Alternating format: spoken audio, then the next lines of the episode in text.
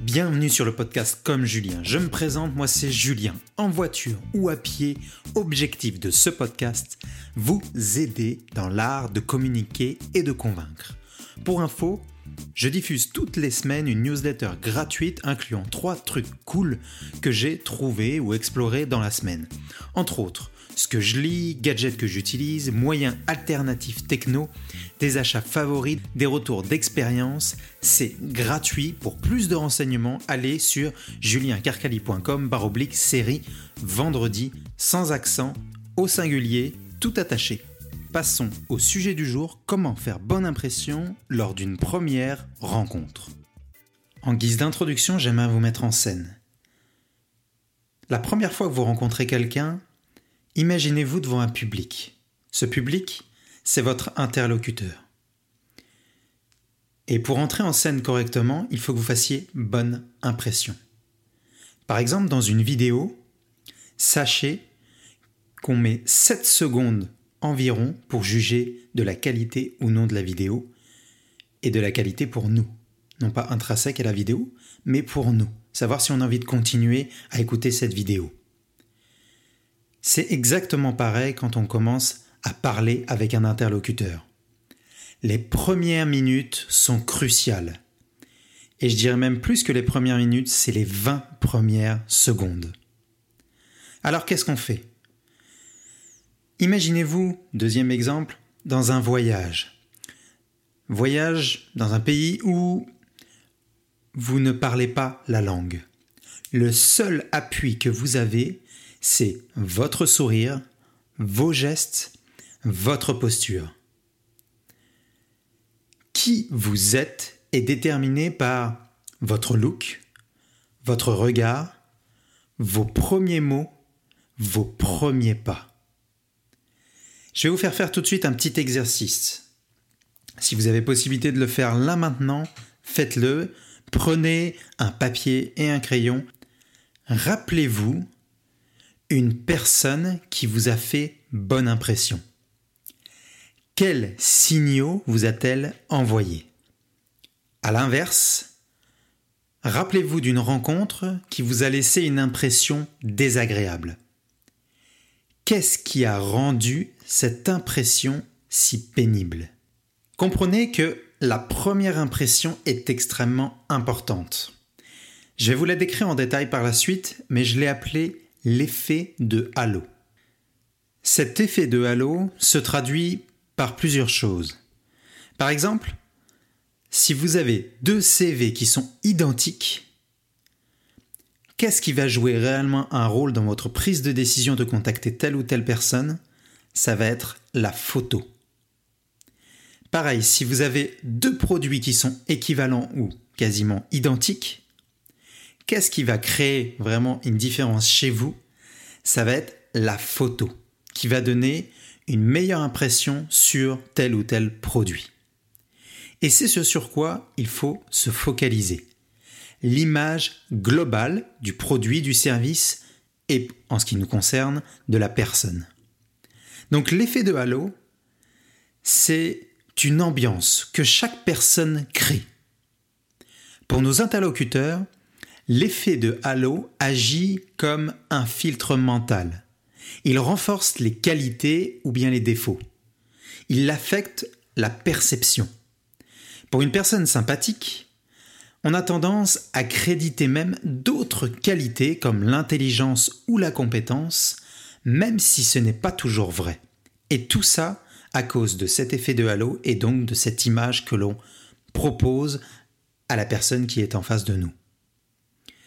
Et c'est exactement pareil pour l'inverse, donc non plus les qualités, mais cette fois-ci les défauts. Sachant cela, comment faire pour pencher la balance de votre côté? Il y a six leviers. Votre look, votre sourire, votre regard, votre posture et vos gestes, votre voix et vos premiers mots, et enfin votre état émotionnel. Quelques conditions pour mettre à l'aise votre interlocuteur. Je les ai appelées la règle des 4 par 20. L'interlocuteur, dans un premier temps, me voit tout entier. Donc les 20 premiers pas ont une importance capitale. Elles vont permettre de montrer mon attitude qui doit être ouverte. Deuxièmement, l'interlocuteur voit mon visage. Il voit donc les 20 cm de mon visage, de ma tête. Et il faut que mon visage soit chaleureux.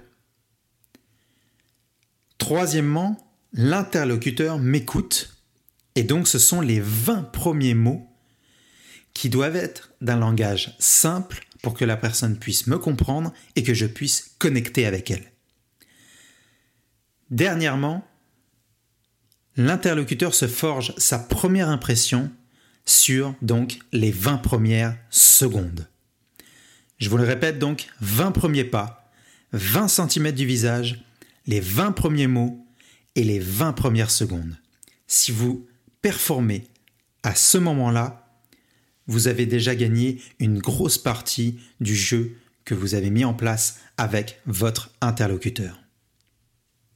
On va revenir tout de suite sur les six leviers qui permettent de donner bonne impression lors d'une première rencontre. Premier levier, le look. On dit souvent l'habit fait le moine. Votre look est déterminé par votre tenue vestimentaire. Et c'est ce qu'on le remarque en premier, puisque même sans vous parler, on peut vous voir. Donc par exemple, le costume peut jouer une réelle différence dans la prise de contact avec quelqu'un quand c'est la première fois qu'on le rencontre, le ou la rencontre. La première fois qu'on interagit avec une personne, on regarde celle-ci d'un bloc. Par exemple, avec un vendeur, si il ou elle a une chemise froissée, des chaussures sales, cela va traduire un manque de classe, une personne peu soignée. Les vêtements sont très bavards. Ils vont vous faire dire je respecte cette personne ou pas. Je veux la séduire, un peu, beaucoup, pas du tout. Je suis comme elle ou différent. Je suis plus riche qu'elle ou plus pauvre. Donc vous voyez que le look a réellement un impact sur votre perception et sur la première impression que vous allez avoir avec une personne. Et à l'inverse, la première impression que cette personne aura sur vous. Deuxième levier, le sourire. Les gens qui sourient beaucoup sont beaucoup plus beaux que les autres. J'ai un ami qui s'appelle Jérémy s'il m'écoute. Au début, il avait du mal à sourire. Et je lui ai dit un jour, montre tes dents. Parce que ça va permettre d'ouvrir ton visage. Et ça va te permettre d'accueillir plus favorablement la personne qui est en face de toi.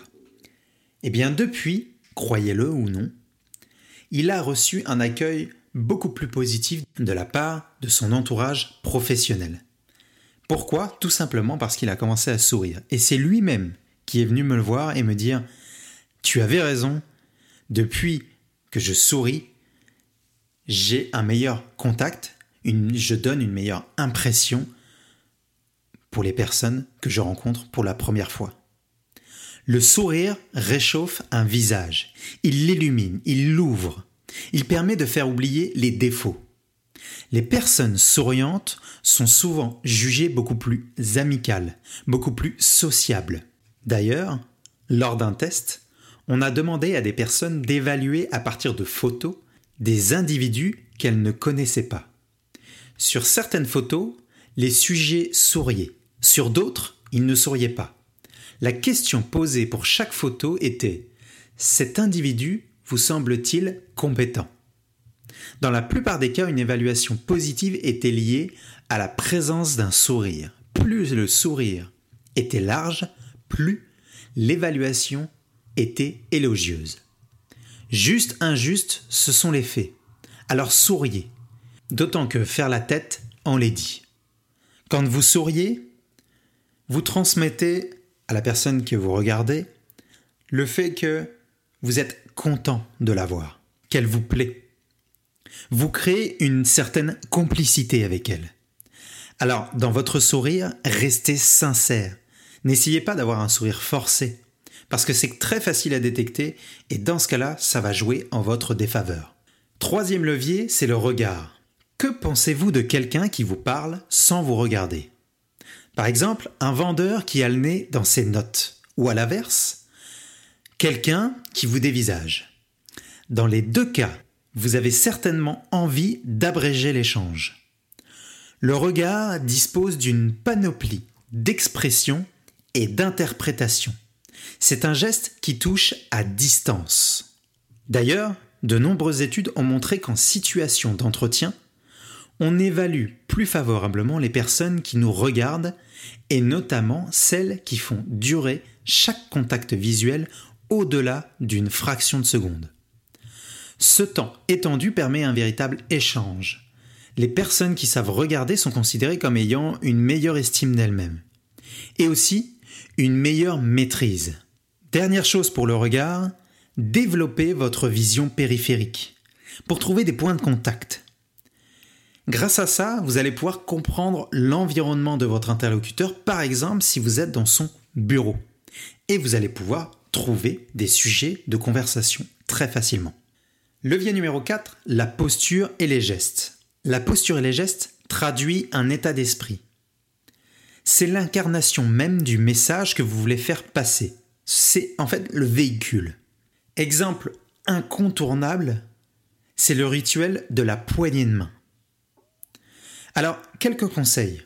Tout d'abord, ayez une posture droite, des gestes ouverts, avec une sensation d'accueil et d'échange pour votre interlocuteur, mais aussi des gestes précis et calmes, pour une impression de netteté et de rigueur.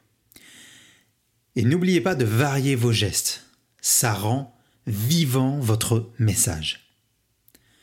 Levier numéro 5, la voix et les premiers mots. La voix donne de la couleur aux mots et reflète nos émotions, que vous soyez calme ou stressé, heureux ou triste, posé ou anxieux. La voix reflète votre émotion. Et c'est votre arme absolue. Donc arrangez-vous pour faire parler votre interlocuteur le plus vite possible. Pourquoi? Parce que vous allez détendre l'atmosphère. Vous allez lui laisser de la place et vous apprenez à le connaître. C'est en l'observant vous allez ainsi le cerner. Donc, posez des questions ouvertes et vous allez voir, la discussion va se faire très facilement. Levier 6, dernier levier, l'état émotionnel. L'enthousiasme et la confiance en soi sont contagieux. D'ailleurs, la sinistrose ou le fait d'être négatif l'est aussi.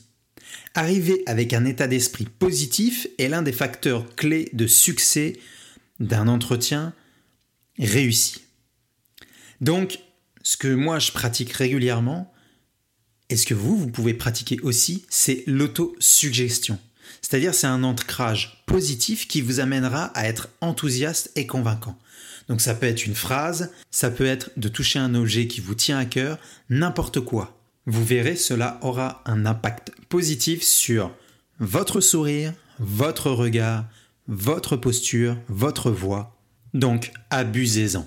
Et c'est donc ici que se termine cet épisode. Si vous avez aimé cette interview ainsi que les présentations que je propose, pensez à vous abonner à la newsletter gratuite incluant trois trucs cool que j'ai trouvés ou explorés dans la semaine. Pour plus de renseignements, allez sur juliencarcali.com baroblique série vendredi sans accent, au singulier et tout attaché. Je vous remercie de m'avoir écouté jusqu'au bout et je vous dis à la semaine prochaine.